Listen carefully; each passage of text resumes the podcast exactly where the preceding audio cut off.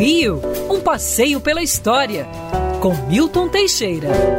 Amigo ouvinte, no dia 10 de março de 1938 ocorreu um dos episódios mais bizarros da história do Brasil. Getúlio Vargas tinha acabado com os partidos políticos, inclusive a Ação Integralista Brasileira, que era um partido de extrema direita. Os integralistas não aceitaram isso e resolveram derrubar Getúlio. Nossa, a preparação para o golpe foi uma das coisas mais improvisadas da história do Brasil. Basta dizer que todos os soldados integralistas vieram de barca de Niterói para o Rio de Janeiro, todos eles com uniforme, que era proibido. Depois foram, pasmem, para um motel na Avenida Niemeyer, onde estavam reunidos os integralistas. Descobriram que o caminhão de transporte dos soldados não tinha combustível, tiveram que parar carros na Avenida Niemeyer para roubar gasolina. Foram até o Palácio Guanabara, passaram adiante e marcharam a pé até o palácio onde dormia Getúlio Vargas. Houve intenso tiroteio,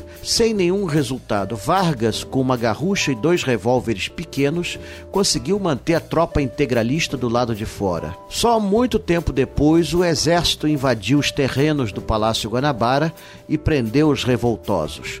O comandante Severo Fournier fugiu pelo mato e chegou a Botafogo, onde conseguiu escapar por algum tempo. Terminava assim o golpe contra Vargas e depois disso Vargas reinou. Pode-se dizer reinou, porque ele era o supremo mandatário da nação como ditador até 1945, onde seria também derrubado no Palácio Guanabara. 10 de março de 38, o golpe mais mal dado da história do Brasil.